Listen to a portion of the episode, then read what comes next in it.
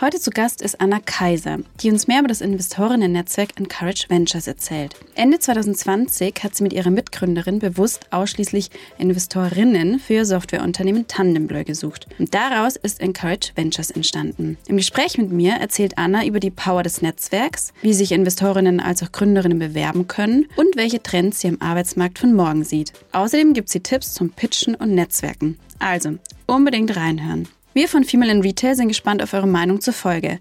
Schreibt uns gerne über die K5-Kanäle oder direkt an mich, Verena Lindner, oder an Verena Schlübmann. Und wenn euch der Podcast gefällt, unbedingt abonnieren und bewerten, denn das hilft uns wirklich sehr in der Sichtbarkeit. Vielen lieben Dank und jetzt rein in die Folge. Viel Spaß beim Zuhören. Herzlich willkommen zu Female in Retail, dem Podcast rund um weibliche Erfolgsgeschichten im digitalen Handel und darüber hinaus.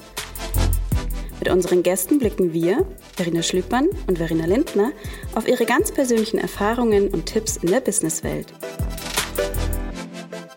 Jetzt folgt eine kurze Werbung in eigener Sache. Wir sind stolz auf unsere neue Plattform im K5-Universum die K5 Shop Insights. K5 Shop Insights ist die neue Plattform für E-Commerce-Macher und Begeisterte. Dort kannst du andere Online-Shops bewerten und, noch viel wichtiger, von den besten Online-Shops deiner Branche lernen und wichtige Optimierungsimpulse für deinen eigenen Shop sammeln. Bereits über 6500 Experten bewerten dort die Shops. Das Ganze hört sich interessant an für dich?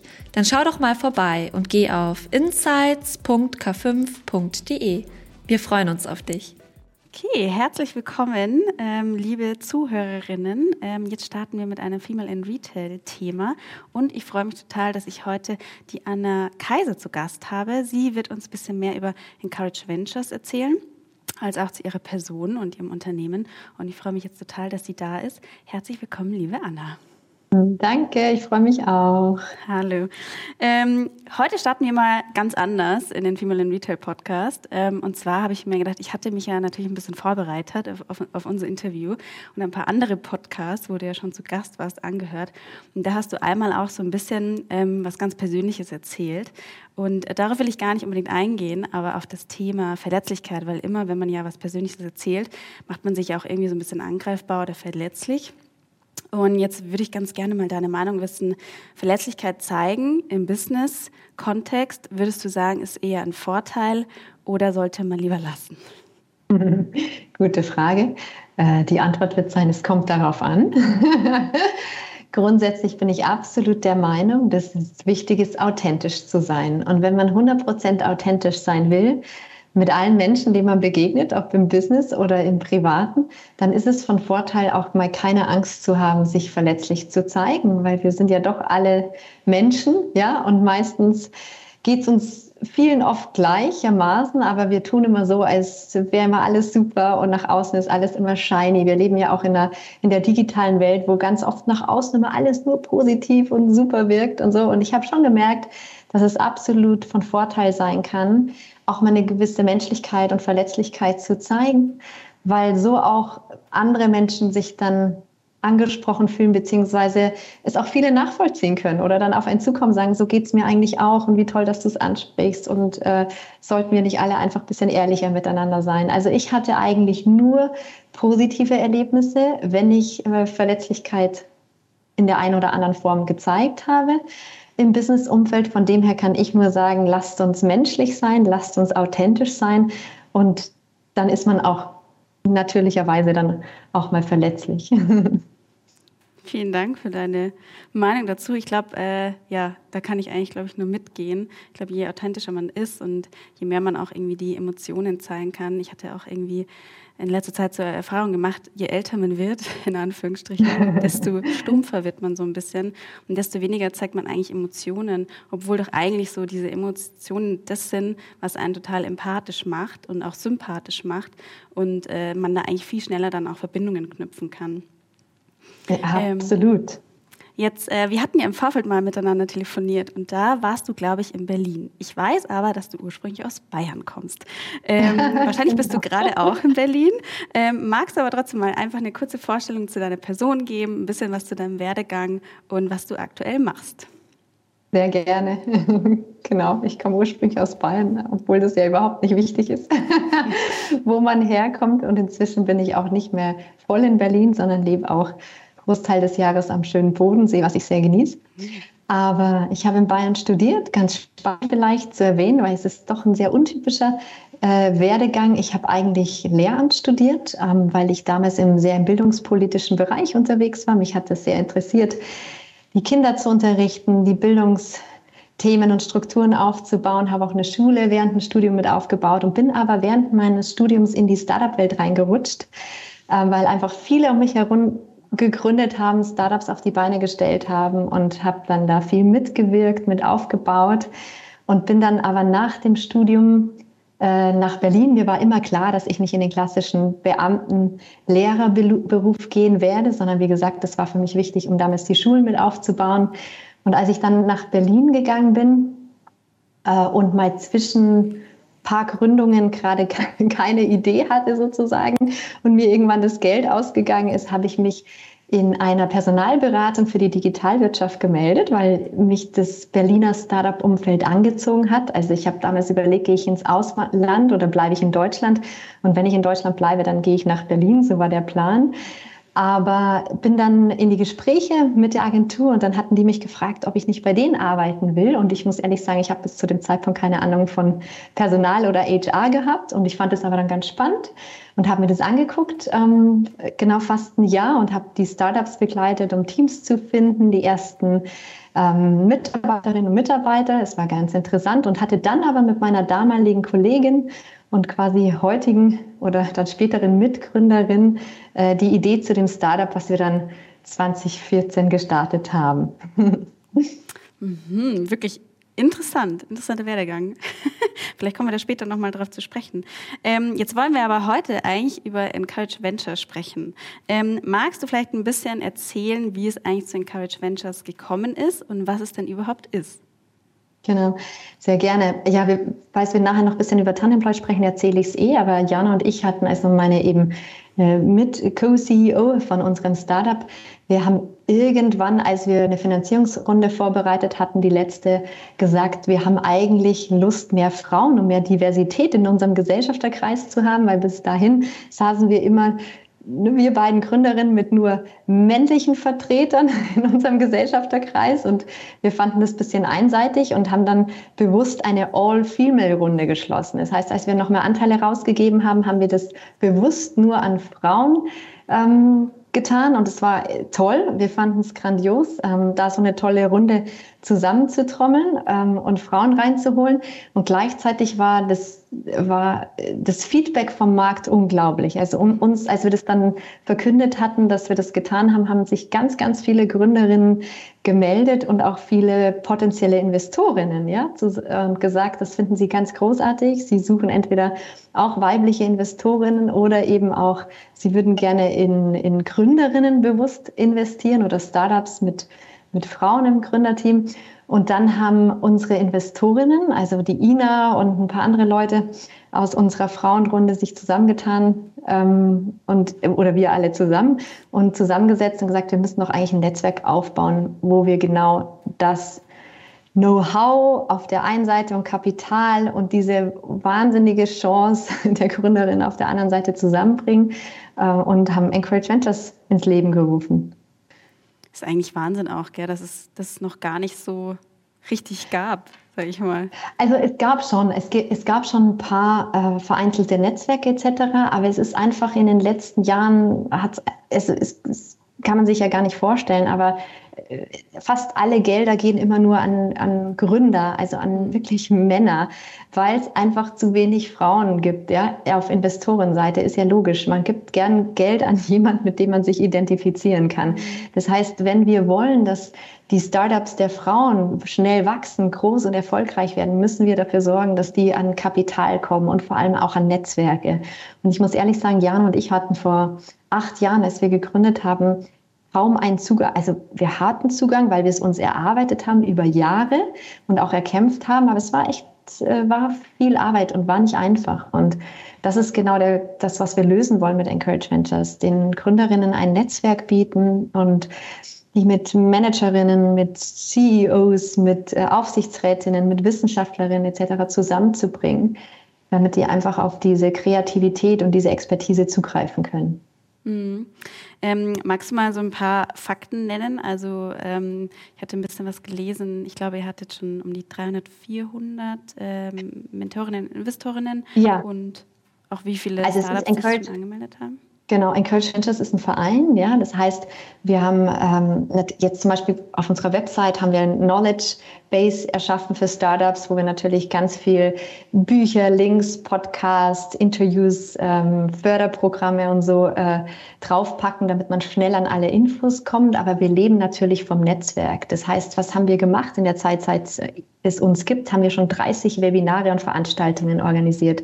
Von Pitch Nights, Mentoring Nights, Workshops zu Fundraising, zu steuerrechtlichen Geschichten zu Marketing-Themen. Also die sind auch super besucht. Wir haben jetzt über 400 Startups im Netzwerk. Wir haben 450 Investorinnen und Mentorinnen. Also es ist unglaublich, wie schnell wir gewachsen sind, wie groß die Nachfrage ist. Aber es zeigt einfach, dass es an der Zeit ist, diese Themen zusammenzubringen und vor allem eine Plattform und eine Austauschmöglichkeit zu schaffen, wo diese Dinge aufeinandertreffen.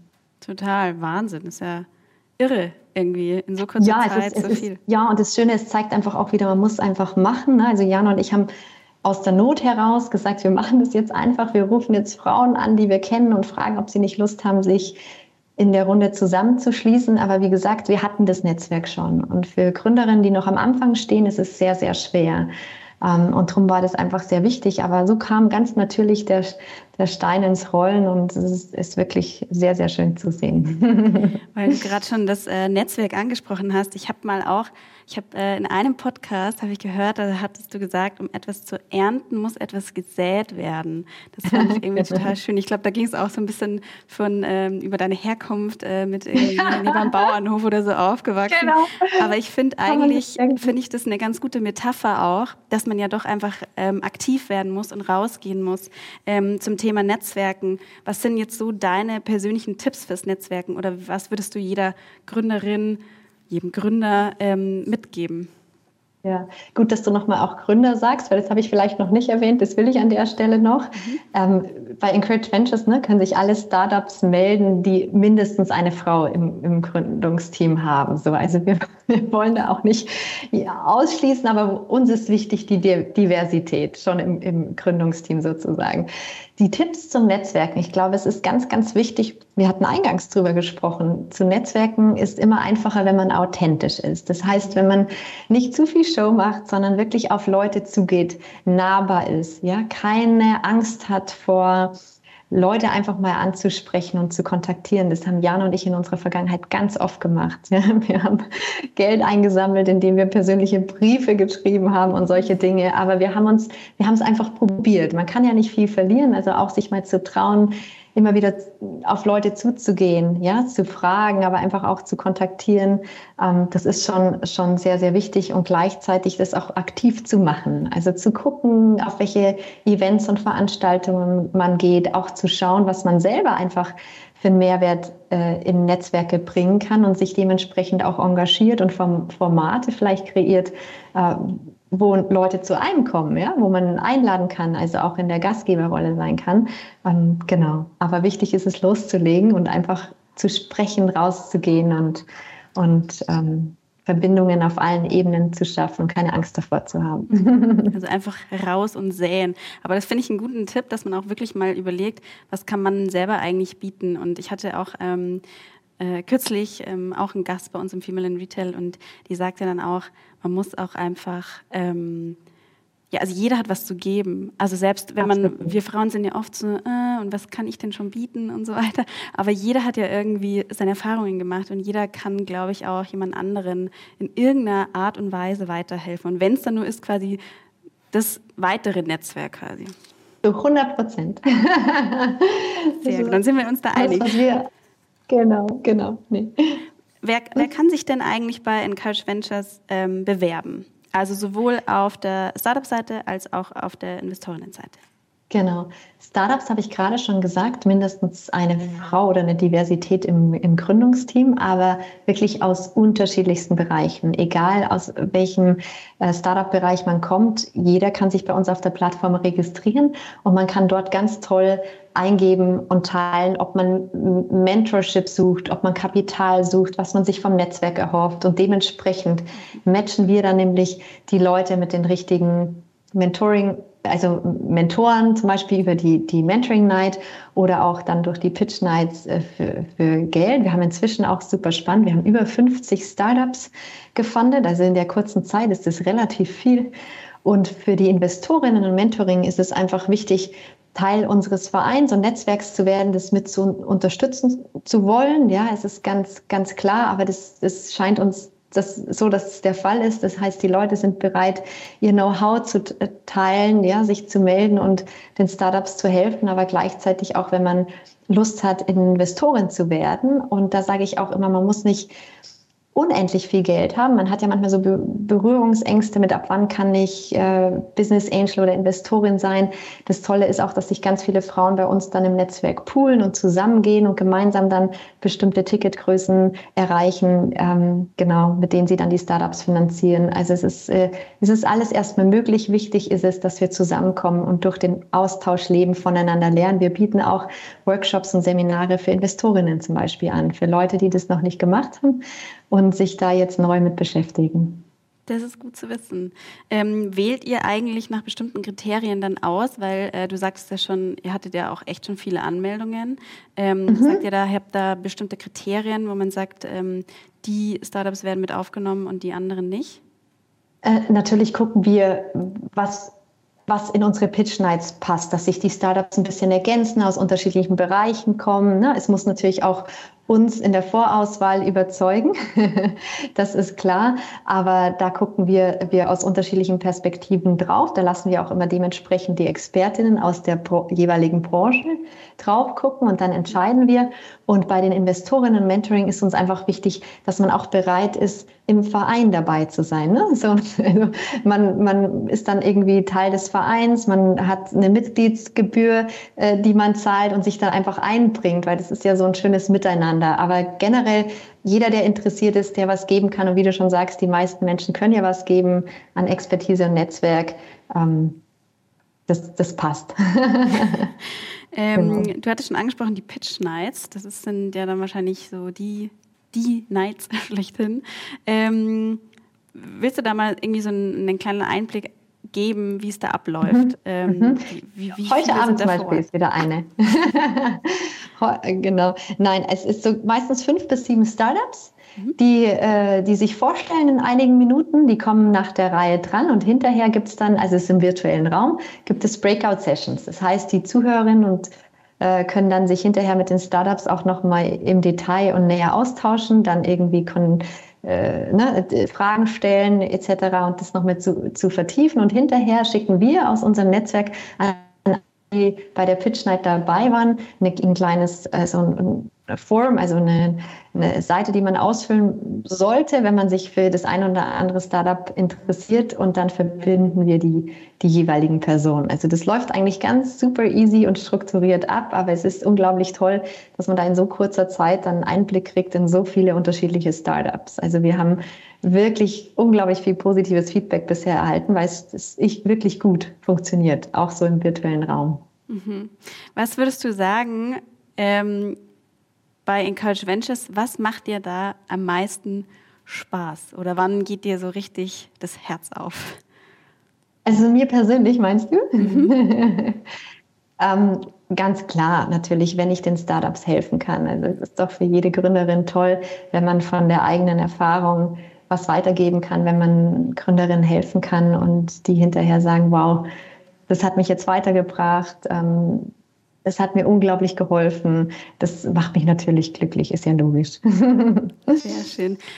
Du hast ja selber auch schon oft genug gepitcht, denke ich mal. Ähm, hast du, jetzt, jetzt, hast du ja schon Tipps zum Netzwerken gegeben. Sind die Tipps zum Pitchen, würdest du sagen, äh, sind gleich oder würdest du da nochmal andere Tipps hervorkramen? Beim Pitchen ist es ganz, ganz wichtig, dass man weiß, vor wem man pitcht. Mhm. Also so ein Pitch abends an der Bar, beim Netzwerken, auf irgendeiner Veranstaltung ist vielleicht noch mal ein anderer, wie wenn man dann mit PowerPoint-Präsentationen vor Investorinnen oder Investoren pitcht und dann 20 Minuten hat oder so. Ja, also ist ja ganz logisch. Das heißt, wichtig ist immer zu sich in den ne, in die Person gegenüber rein zu versetzen oder ins Publikum äh, und überlegt, vor wem spreche ich da gerade, wem erzähle ich meine Geschichte. Das ist das Wichtigste. Dann kann man sich darauf einstellen. Das zweitwichtigste ist definitiv, hat mir heute auch schon, authentisch sein. Und von der eigenen Idee muss man überzeugt sein. Wenn man, wenn man nicht für die Sache brennt und wenn man nicht komplett überzeugt ist, fällt es auch unglaublich schwer, in einem Pitch zu überzeugen. Ähm, man kann natürlich versuchen, so viel es geht zu Schauspielern, aber früher oder später scheitert man vielleicht damit. Und ich würde sagen, mein dritter, mein dritter Tipp ist, Spaß zu haben. Und dann, glaube ich, ist man schon mal ganz gut ausgestattet. Sehr, sehr gute Tipps. Vielen Dank, liebe Anna. Ähm, dann würde ich sagen, dann brennst du ja auf jeden Fall natürlich, für, auch für dein Unternehmen Tandemblow. Äh, jetzt wollen wir da noch ein bisschen was dazu wissen. Mm, und zwar hatte ich letztens nämlich auch einen Podcast gehört äh, und da ging es um Vereinbarkeit von Job und Familie. Ähm, und das ist ja quasi auch ein Baustein bei euch, Tandemploy Jobsharing, hab, hatte ich gesehen. Magst du vielleicht ein bisschen was zu Tandemploy erzählen? Also was ist, ähm, genau, was sind die Hintergründe? Gerne. Also wir haben ja in einem anderen Markt angefangen. Als Jan und ich gegründet haben, vor acht Jahren, da waren wir im B2C-Bereich und wir haben eine Plattform ins Leben gerufen, wo sich Menschen treffen können, um sich einen Job zu teilen. Zum Thema Jobsharing eben und das Tandem-Matching im Hintergrund. Das heißt, ähm, Menschen haben sich registriert, ne, ein Profil angelegt und Fragen beantwortet und unser Algorithmus hat dann im Hintergrund die richtigen Leute gematcht. man muss sich so ein bisschen vorstellen wie beim Online-Dating, nur auf den Job bezogen. Und auf der anderen Seite waren Arbeitgeber, die sich positioniert haben, Unternehmen, die gesagt haben, wir sind Jobsharing-freundliche Unternehmen, bitte bewerbt euch bei uns, wenn ihr euch im Tandem gefunden habt. Ich muss dazu sagen, es war super spannend, weil zu der Zeit war Jobsharing noch nicht auf der Agenda. Es gibt es zwar seit den 80ern, aber die Unternehmen haben das zu der Zeit noch nicht strategisch genutzt. Das heißt, wir waren da so ein bisschen äh, Pioniere und äh, mussten das Thema erst wieder so zurückerobern und ganz viel da, darüber erzählen. Aber es ist uns ganz gut gelungen, weil dann haben sich da tausende Menschen auf der Plattform registriert und das Spannende war, es war nicht nur, das hatten viele immer erwartet, Frauen in Teilzeit, um Familie und Beruf zum Beispiel zu vereinbaren. Das war ein wichtiger Grund, aber es waren auch 40 Prozent Männer und es waren auch Menschen, die ihr Leben und ihren Beruf vereinbaren wollten. Ja, also so wirklich äh, nicht nur Familie, sondern Hobbys, Freunde, andere Projekte, Pflege, wie auch immer. Es gibt ja in unterschiedlichsten Lebensphasen die unterschiedlichsten Gründe, warum es wichtig ist, Job und Leben oder Privatleben wirklich in Einklang zu bringen. Und das war zu der Zeit vor acht Jahren ein ganz, ganz großes Thema. Auch die Flexibilisierung der Arbeit ist auch heute noch ein Riesenthema, aber zu der Zeit ganz, ganz wichtig, wurde viel diskutiert. Und irgendwann kamen aber die Unternehmen auf uns zu und haben gesagt, das ist toll, Tanemploy, was ihr da macht, dass wir da rekrutieren können über eure Plattform. Aber wir haben intern innerhalb der Organisation 1000, 10.000, 100.000 Mitarbeiterinnen und Mitarbeiter. Und für uns ist es total schwer, top-down von der Personalabteilung die richtigen Leute, die richtigen ähm, ne, Fähigkeiten zusammenzubringen, wenn es darum geht, ich weiß, wer zu wem passt. Oder wenn Leute zu HR gehen und sagen, ich würde gern weniger arbeiten und mir einen Job teilen, dann können die ja meistens nicht helfen. Und dann haben wir hinter die Kulissen geguckt und haben gemerkt, es ist nicht nur spannend bei Jobsharing, Algorithmen einzusetzen, um die Menschen im Alltag im Berufsalltag zu vernetzen, sondern es gibt auch unzählige andere Momente, wie bei Projektteams, Matching, Onboarding Buddies, Mentorinnen und Mentoren. Du hast gerade gesagt vorhin, ne? jeder kann ja was geben und so war immer unser Ansatz mit der, mit der Tanemploy Software dann, die wir eben dann in-house innerhalb der Unternehmen angeboten haben, weil wir gesagt haben, wir haben unseren Algorithmus, wir haben das Fundament, wir können das jetzt auch als B2B-Lösung anbieten, weil jeder Mensch im Unternehmen hat Expertise und bestimmte Skills. Wichtig ist es nur zu wissen, wer kann was und wie können wir die richtigen Fähigkeiten und Skills in den richtigen Momenten vernetzen und so auch Silos abbauen, ne, die Produktivität steigern, auch die Zufriedenheit in der Zusammenarbeit und Kollaboration vor allem voranzutreiben. Und das haben wir jetzt die letzten Jahre gemacht. Das heißt, wir sind ein Software as a Service Anbieter geworden für große Unternehmen zu dem Thema Talent Marketplace und sind so gewachsen. Es war unglaublich spannend. Wir hatten große Unternehmen und jetzt gehören wir seit zwei Monaten zu einer internationalen großen HR-Tech-Firma, mit der wir jetzt gemeinsam den europäischen Markt erobern. das klingt sehr gut. Ich kann mir vorstellen, dass das jetzt tatsächlich auch gerade die letzten zwei Jahre nochmal richtig an Fahrt aufgenommen hat, oder? Oder wie würdest du das, wie würdest du jetzt sagen, von Anfang, wo du meintest, da wart ihr noch so die Pioniere, ähm, da war das Thema schon da, aber glaube ich noch nicht ganz so präsent. Ich mhm. habe auch das Gefühl, mit der neuen Generation, die auf den Arbeitsmarkt, also die ganzen Berufseinsteiger, die kommen, die jüngere Generation, da wird es, glaube ich, noch mal viel wichtiger, eben auch ähm, das zu verknüpfen, Arbeit und äh, Freizeit, beziehungsweise eben alles andere äh, neben der Arbeit noch. Ähm, mhm. Wie würdest mhm. du das einschätzen jetzt vom Beginn eurer Reise bis jetzt? Wie stark hat sich das vor allem die letzten zwei Jahre dann noch mal ähm, verstärkt? Also grundsätzlich hat sich ganz viel verändert. Ne? Das wissen wir so. Die, die Pandemie äh, hat es möglich gemacht, äh, auch im positiven Sinn da ganz schnell gute Veränderungen voranzutreiben. Äh, bei uns hat sich, würde ich sagen, schon einiges geändert, weil am Anfang war eine Schockstarre da, das haben auch wir gemerkt, also in Bezug auf Kunden im Mobilitätsbereich ne, oder in unterschiedlichen Branchen, die ganz stark zu Beginn der Pandemie getroffen wurden. Das hat sich dann aber ein Stück weit verändert, weil natürlich ganz viele Unternehmen ziemlich schnell festgestellt haben, wer kommt jetzt hier gut durch die Krise. Das sind die Organisationen, die Kollaboration leben, die digital gut vernetzt sind, die keine Silo-Strukturen haben. Das heißt, auch wenn Menschen von unterschiedlichen Standorten aus arbeiten, muss es funktionieren. Ähm, man muss einen großen Überblick haben, wer kann was. Also wir haben zum Beispiel ganz spannend bei der Lufthansa die ganzen Impfzentren, die intern bei denen wurden über unsere Software gestafft, ja, weil die super schnell rausfinden konnten, wer kann wo unterstützen, wer hat welche Skills.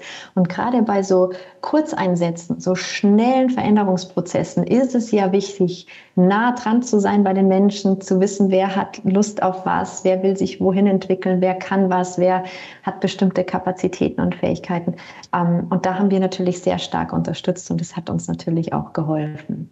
Also es ist aber ein positiver Effekt. Ne? Mhm. Ich kann mir vorstellen, dass das auch immer wichtiger wird, weil man merkt ja, ähm, Krisen werden immer kommen ähm, und dass man dann eben agil und flexibel darauf auch ähm, ja, darauf reagieren kann. Und ich kann mir gerade vorstellen, dass vor allem auch ähm, auch in den größeren Konzernen oder größeren Unternehmen ähm, dass es da gerade schwierig ist, was du gerade angesprochen hattest, dass man wirklich die richtigen Leute für die richtigen Stellen dann eben äh, findet oder wo man da eben Verknüpfungen schaffen kann ähm, oder ja, einfach, dass man da quasi wirklich schnell ähm, agieren kann. Und genauso gut auch, man denkt immer, die etwas kleineren Unternehmen, die sind so äh, schnell quasi, aber auch da hapert es manchmal so ein bisschen an der Umsetzung. Und ich glaube, da ähm, Wahrscheinlich äh, werdet ihr da auch noch viel zu tun haben die nächsten Jahre. Ähm, ich weiß gar nicht, wie groß seid ihr denn eigentlich gerade? Die Themen gehen uns nicht aus. das glaube ich.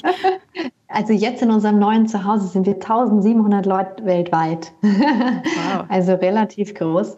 Ähm, aber genau wie du es beschrieben hast, ne, es wird sich viel verändern. Wichtig ist, dass wir uns bewusst sind, dass die Krisen parallel laufen und mehrdimensional auf unterschiedlichen Ebenen. Es wird uns unglaublich herausfordern.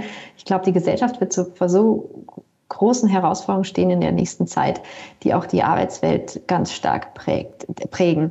Und es ist total wichtig, dass wir ein Verständnis für die Menschen haben, für die Situation in den bestimmten Ländern, wie auch immer, in den bestimmten Branchen und Bereichen. Und da ist Agilität, Flexibilität, Transparenz, Authentizität, alles, was Sie heute besprochen haben, die Basis um überhaupt damit umgehen zu können. Ähm, ich bin kein Fan davon, alles ständig zu digitalisieren, weil es hip ist oder weil man es halt so macht, sondern sich immer wieder bei allen Themen fragt, was bringt es am Ende den Menschen? Und ich glaube, wenn wir die Frage für uns immer wieder reflektieren und beantworten, dann können wir uns jetzt inzwischen an einem großen Blumenstrauß bedienen, die einzelnen Sachen, die einen unterstützen, gerade im Technologiebereich, ähm, sich raussuchen und die sind toll. Also ich bin totaler Fan, Technologie dann einzusetzen, wenn es uns, wenn es das Leben für uns alle leichter macht und besser. Ja. Mhm wenn es, ähm, genau, was bringt es dem Menschen, hattest du gerade gesagt, ähm, ist dann wahrscheinlich auch bei Encourage Ventures wichtig, wenn dann diese Pitch Nights stattfinden. Ähm, um nochmal eben auf Encourage Ventures einzugehen, was würdest du sagen, ähm, die Vision, ähm, wo soll oder wie soll Encourage Ventures in, sagen wir mal, zehn Jahren sein? Ja, also ich bin totaler Fan davon, auch groß zu denken und zu sagen, ich hoffe, Encourage Ventures wird, wird irgendwann, das klingt jetzt blöd, aber komplett obsolet sein, weil mhm. es so viele tolle Frauen und Investorinnen da draußen gibt, die in Gründerinnen investieren, sodass es wirklich eine 50-50-Verteilung gibt von wie viel Venture Capital, wie viel Geld fließt in weibliche Startup, geführte Startups und in männlich geführte Startups.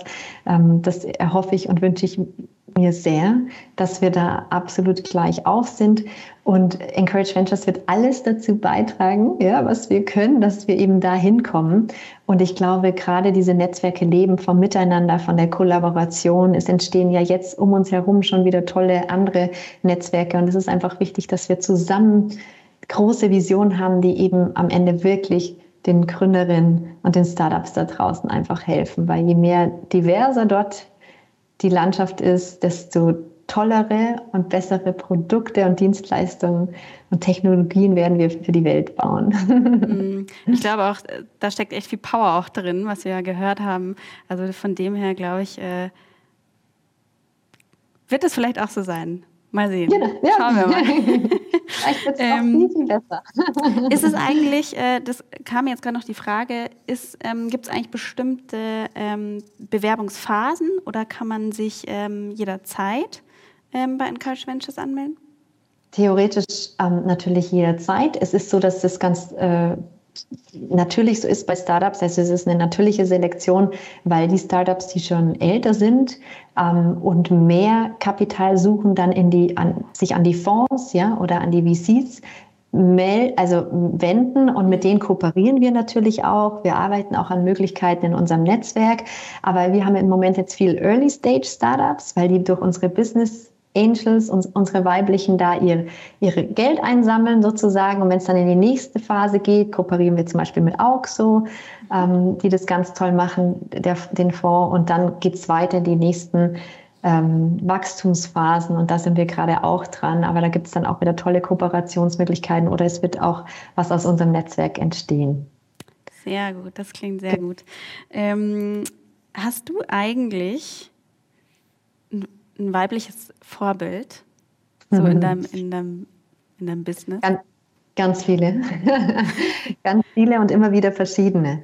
Auch so auf meine Lebensphase bezogen und auf meine aktuellen Herausforderungen sozusagen. Also mein erstes großes weibliches Role Model, würde ich sagen, war meine Großmutter, ja, die mich sehr geprägt hat, aber dann natürlich auch im im schulischen Umfeld gibt es immer wieder Menschen, jetzt auch im Business-Umfeld. Es gibt ganz oft Unternehmerinnen und Startup-Gründerinnen, die ich äh, mir angucke und die mich inspirieren. Aber ich habe nicht so die eine, weißt du, wo ich sage, das ist the one and only, sondern ich finde unterschiedliche Frauen, unterschiedliche Perspektiven, unterschiedliche Inspirationen. Und es ist eher so ein so eine Mosaik-Inspiration von allen Seiten.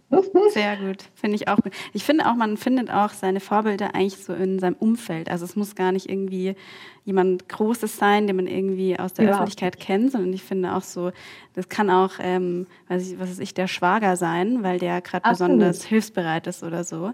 Oder eine Freundin, die äh, total äh, ehrlich ist oder gut zuhören genau. kann. Und aus diesen ganzen Sachen, finde ich, kann man genau. dann auch so sein, wie du schon so schön sagst, sein Mosaik eigentlich gestalten. Finde ich genau. total schön. ähm, wenn wir jetzt mal ähm, auf die Anna so schauen in zehn Jahren. Du hattest nämlich vorhin ganz am Anfang vom Interview eben gesagt, du kommst eigentlich so ein bisschen aus dieser Bildungsrichtung. Könntest mhm. du dir vorstellen, da wieder nicht, zurück zu, nicht zurückzugehen, Zurück. sondern auch irgendwie mehr wieder so in dieses ähm, Bildungspolitische zu gehen? Hm. Ich kann es mir vorstellen. Also ich habe ja, die Ideen gehen nicht aus und auch nicht die Interessen von mir. Das heißt, ich kann mir gut vorstellen, dass ich noch mal in andere Bereiche oder auch wieder in alte Bereiche reinschnupper von mir. Ich hatte jetzt, weil ich in die Arbeitswelt reingerutscht bin, das Bedürfnis dort so viel wie möglich zu bewegen. Es war früher eben in der in dem bildungspolitischen Bereich. ähm, ich finde aber auch den Nachhaltigkeitsbereich und die Klimathemen ganz wichtig und spannend. Aber ich kann mir es natürlich durchaus vorstellen, irgendwann in der nächsten Zeit, wenn es sich ergibt, dann auch wieder in den Bereich reinzugehen. Ich schließe nichts aus. Ähm, es kann, kann alles kommen und ist gut so. Weil ja auch so viel passiert, äh, kann man eigentlich auch gar Absolut. nicht schlecht planen und sollte man eigentlich auch offen für alles sein. Unbedingt. ähm, Abschlussfrage, liebe Anna. Ähm, hast du einen Tipp, wen wir im Female in Retail Podcast unbedingt interviewen sollten? Fällt dir da Female, ne? Genau ich, spontan wirklich, weil ich heute Morgen ihre Kosmetik genutzt habe und die ganz toll finde, von der Swantje van Üm, die hat Nui Cosmetics gegründet und ähm, ich liebe ihre Produkte inzwischen. Ich saß letztens auf dem Panel mit ihr und dann habe ich mir danach sofort ihre Produkte gekauft und bin ganz begeistert. Also sprecht mal mit ihr. Super, ja, wir hatten tatsächlich Swantje schon in unserem anderen ah, Podcast.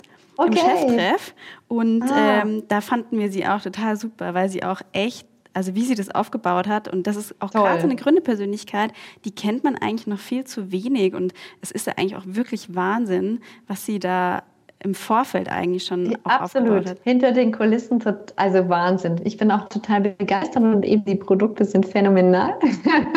Also kann man unbedingt zweimal einladen. Sehr gut, dann machen wir das doch. ähm, super, liebe Anna. Willst du noch irgendwie was äh, loswerden oder ähm, ja, irgendwelche. Nee, mir, mir, bleibt nur Danke zu sagen für das schöne Gespräch und für die Einladung. Es hat mich sehr gefreut. Mich auch total. Es hat total viel Spaß gemacht.